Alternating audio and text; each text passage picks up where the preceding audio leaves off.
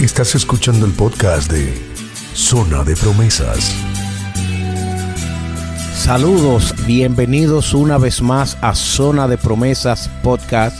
Te habla tu amigo y compañero Siegfried Puello y siempre acá disfrutando de la compañía y del apoyo de Gonzalo Cuervo. ¿Qué tal Siegfried? Feliz de estar de nuevo contigo.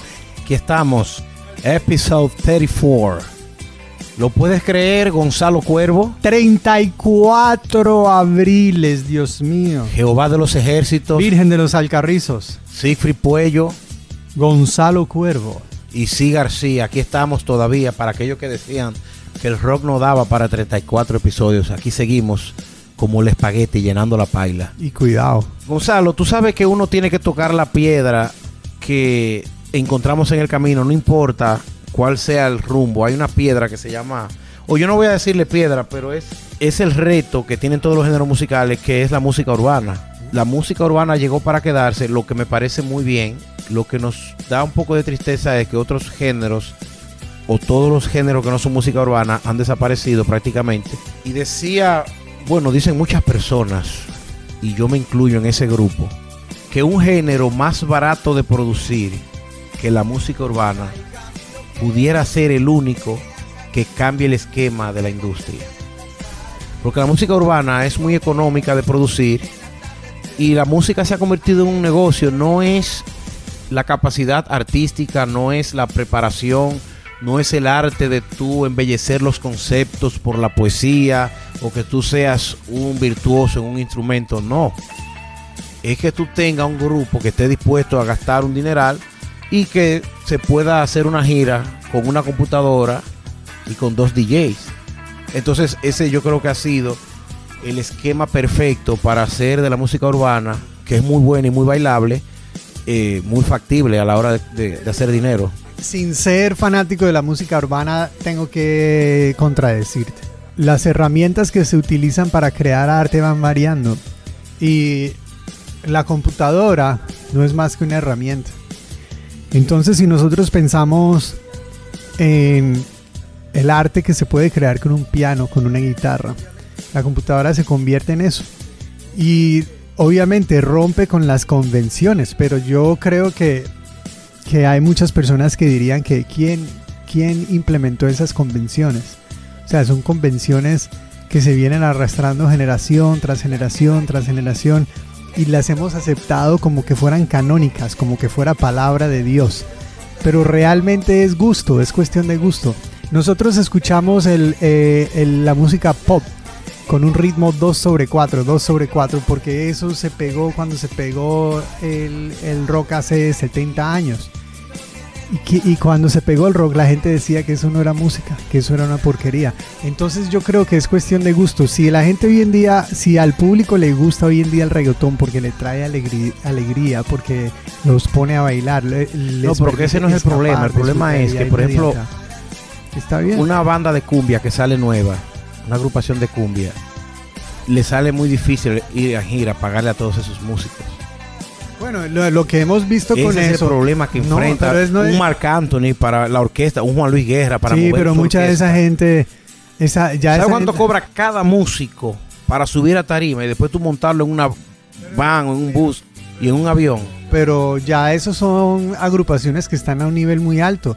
La mayoría de las agrupaciones utilizan el modelo Ventú pero es que donde, sale muy caro. Donde quiera que llegan, buscan músicos preparados y, el músico profesional está preparado para tocar cualquier cosa con tal de que le, entre, le entreguen las partiduras, las hojas.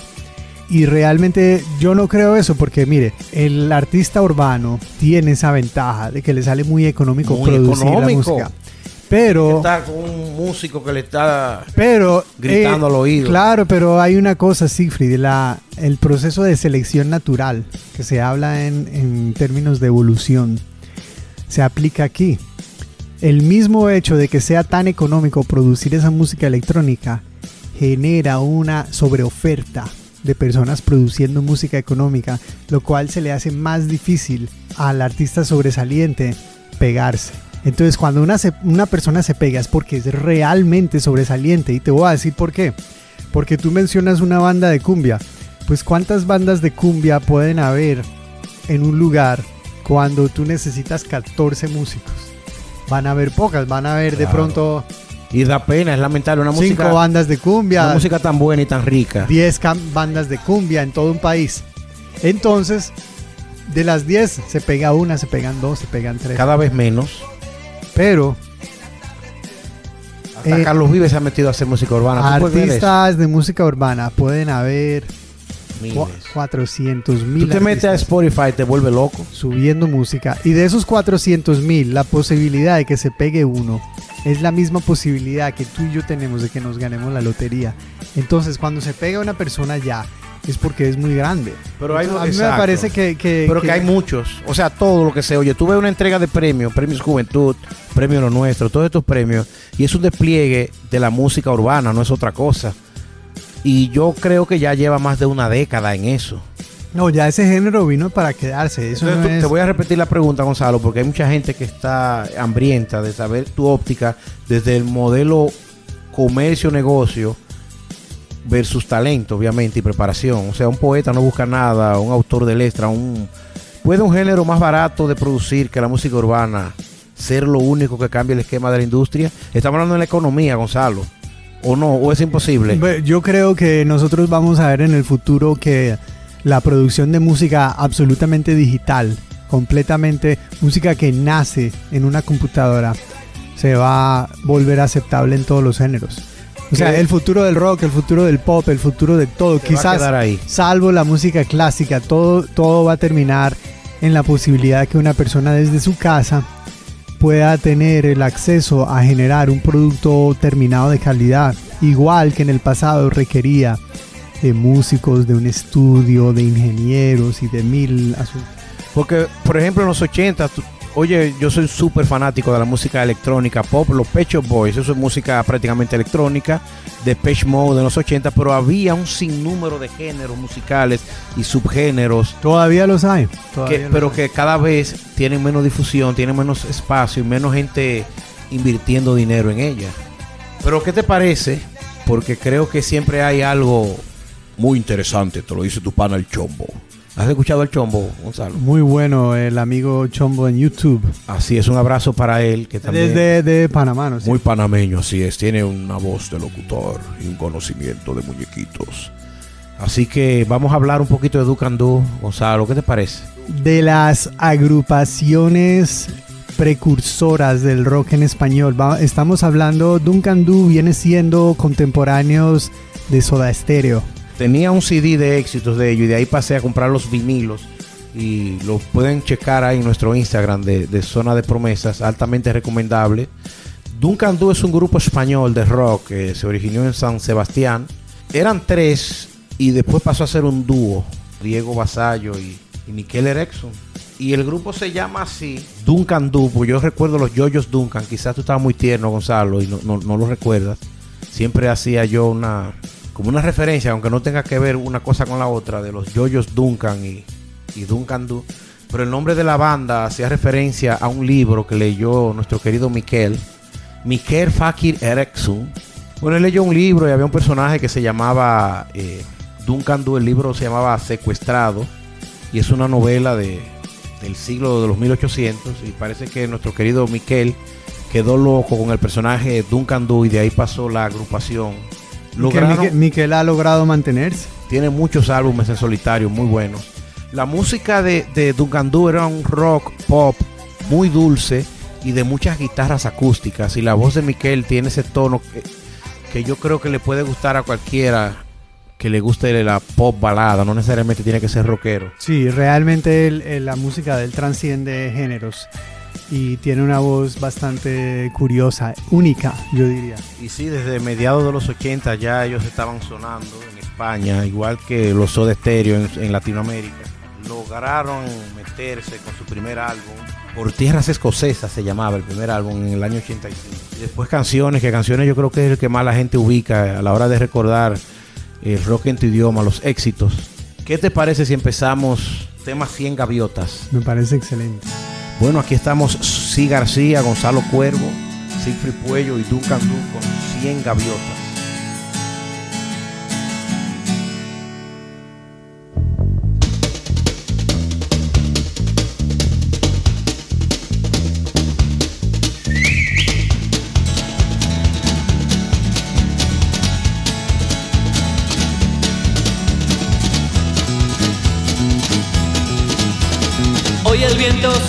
De lo normal, las olas intentando salirse del mar.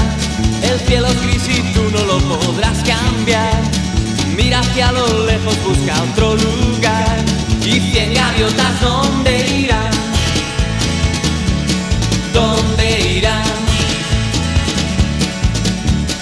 Hoy no has visto a nadie con quien derrumbar los muros que gobiernan en esta ciudad. Nadie con quien disfrutar placeres que tan solo tú imaginarás. Y tus miradas, ¿dónde irán?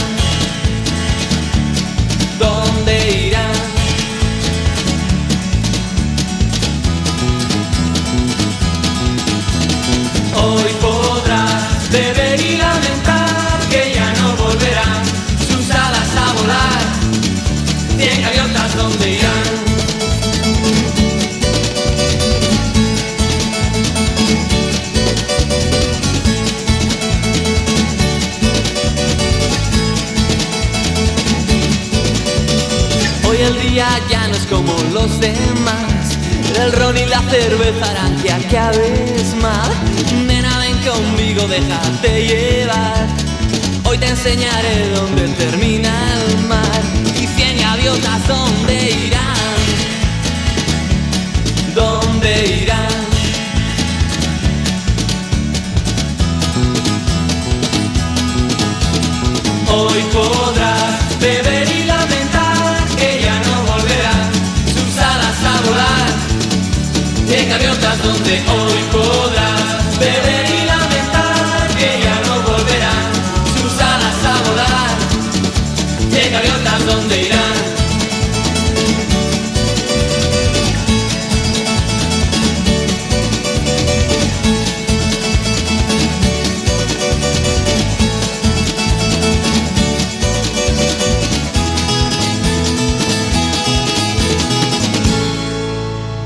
Bien, continuamos acá en el episodio 34, esa canción que acabaron de escuchar, eh, 100 gaviotas.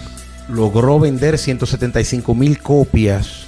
Fue declarado el single, como hizo en España, el sencillo del año eh, por muchas emisoras de radio en Europa.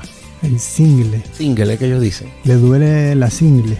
El single. El single, así, que, así es que ellos dicen, el single. Y eso es la misma gente que después dicen que rechazan eh, la cultura pop El single, así es. Hablando de single, ¿tú crees, Gonzalo, que llegamos a una época donde la música solo se pueda consumir vía sencillo? Que ya la gente no crea en álbumes y en producciones completas. Creo que la gente compra la música individualmente, los temas. Lo bajan o lo escuchan o lo queman o lo, o, o lo bajan de manera pirata, pero yo creo que es muy difícil reacostumbrar a la gente al modelo del álbum, que el álbum era prácticamente una narrativa, la esa combinación Por eso de el arte del, o sea, es el labor de la- del artista, senta- todo un año un estudio y dicen que es muy injusto. Eh, Billy Corgan de los Smashing Pumpkins y Enrique Bombo dice que es una falta de respeto que tú oigas una canción e ignores el resto. Sí, pero imagínate, la, la persona le gusta lo que le gusta. Yo, yo tengo artistas eh, que me encanta su música y hay álbumes que solamente oigo un tema del álbum. No me interesa los demás para nada. Pero tú eres un rockero luterano. Porque hay muchos rockeros, sobre todo estos muchachos que seguimos en las redes, que ellos hacen alarde de que ellos tienen que conocer el álbum completo. A diferencia de otros géneros. Lo que pasa es que uno ya se pone viejo y no tiene que hacer alarde de nada. Yo, no tengo que Gonzalo, hacer alarde de viejo. nada. Yo no tengo, nada- no tengo que demostrarle nada a no, nadie. pero hay gente que se disfruta las 10 canciones y te hace un análisis trabajado. Que eso quizás no sucede ya con otros géneros. Pero siguiendo con Duncan Du, que fue una agrupación que duró muchos años, ellos publicaron grabaciones olvidadas, canciones inéditas. Tú sabes lo que le llaman B-side, que son las canciones que no formaron parte de un álbum de estudio y lograron tener mucho éxito también con estas canciones olvidadas. ¿Qué te parece si seguimos con una de las canciones más emblemáticas de Duncan Du? Sería A un minuto de ti la más popular. Definitivamente, a un minuto de ti, yo diría. Bueno, yo creo que a un minuto de ti se disputa el se disputa el título con en algún lugar de un gran país, pero las dos son extraordinarias y las dos fueron muy grandes en su época. Antes de entrar con la canción, vamos a recordarle a la gente que está una calle de París, que también es una de mis favoritas, eh, La Herida, La Casa Azul y A Un Minuto de Ti. Definitivamente vamos a continuar acá en Zona de Promesas Podcast, A Un Minuto de Ti.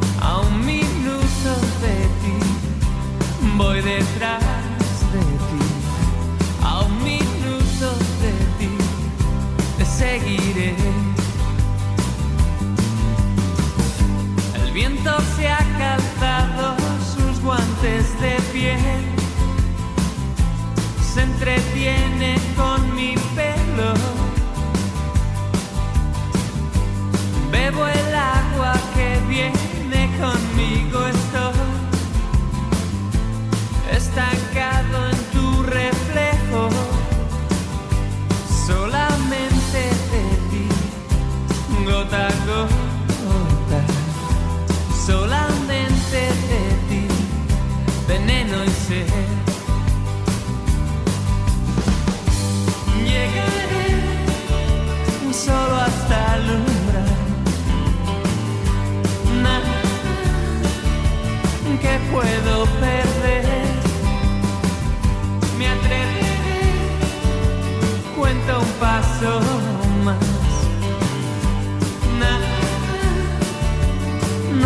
No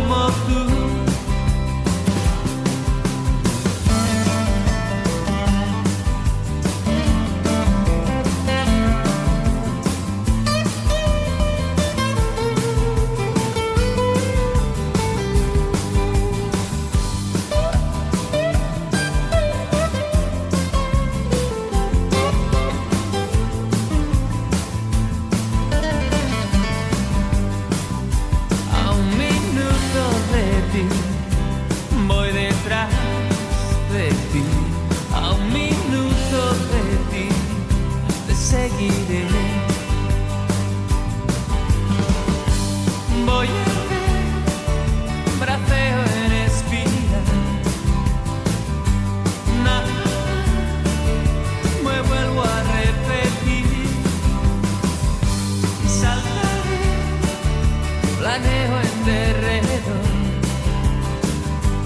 Nada, no soy como tú. Llegaré solo hasta el umbral. Nada que puedo perder. Me atreveré, cuento un paso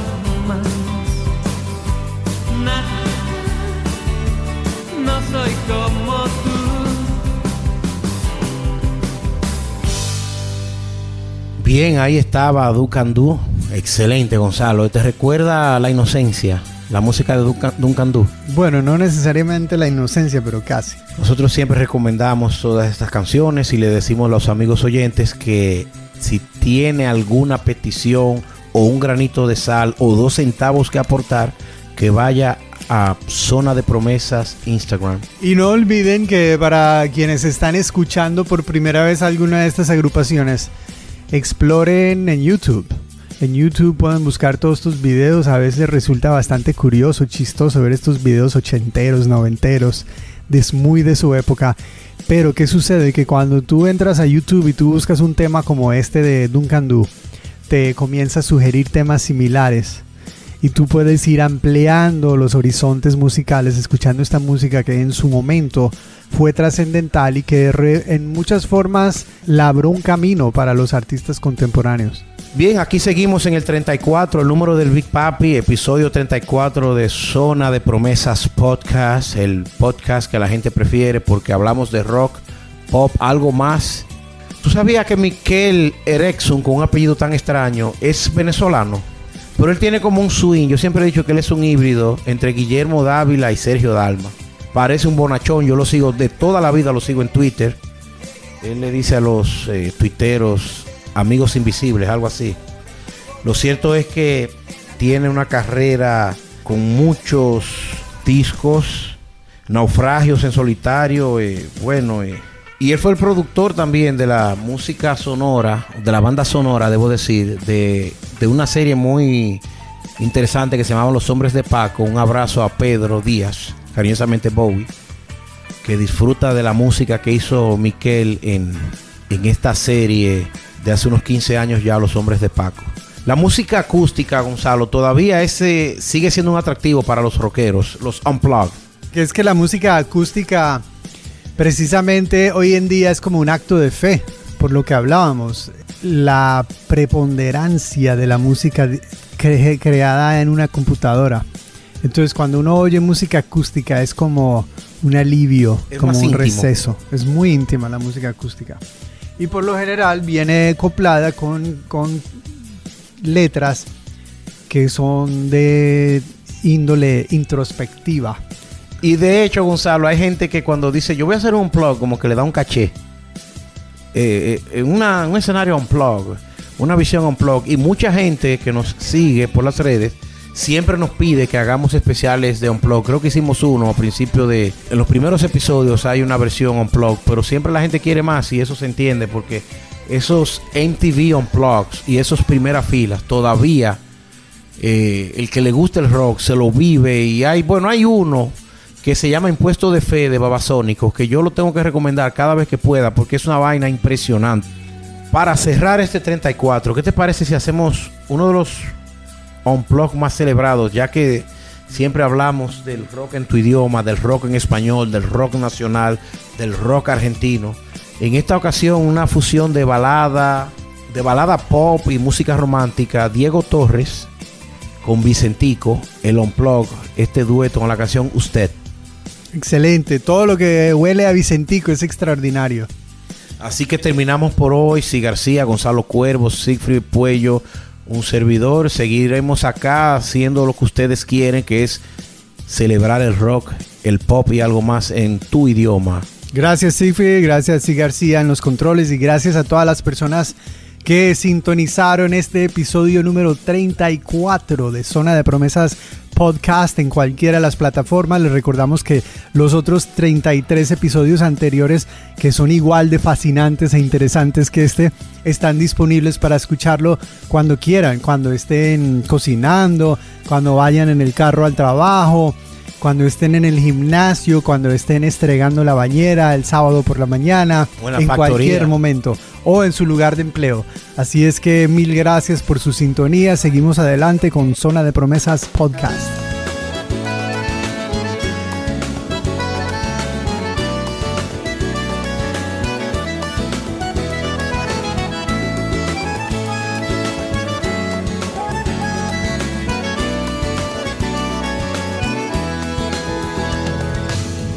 Siempre así, tan temperamental. Usted me ha dicho tantas cosas que jamás podré olvidar. Usted me hizo mí pensar, aunque sea tarde ya lo sé. Le agradezco que haya sido todo lo que fue. Porque usted me hizo enfrentar con lo peor de mí. Y en mi lado más oscuro me descubrí. Que la espero. No espere que lo olvide.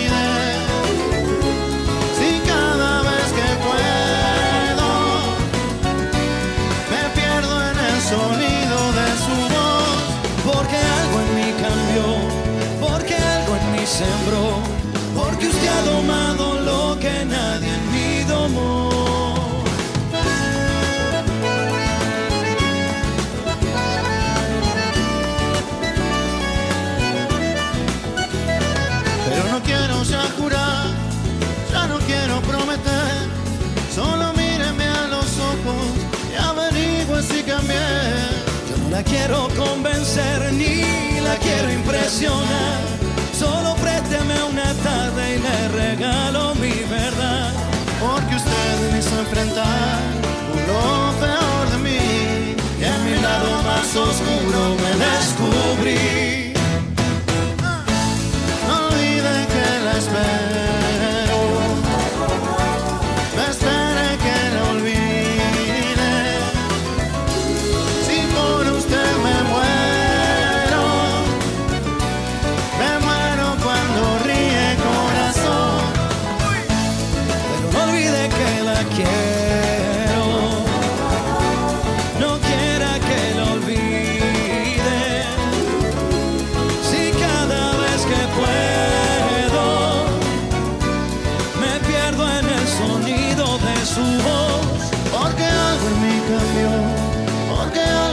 sembró. Porque usted ha domado lo que nadie en mí domó. Usted siempre fue así, tan temperamental. Usted robó mi alma y no la trajo nunca más. Usted siempre fue así y ya no va a cambiar. Si yo le di mi vida Y ahora me pide que yo cambie y yo no cambio más. Pero no olvide que la espere que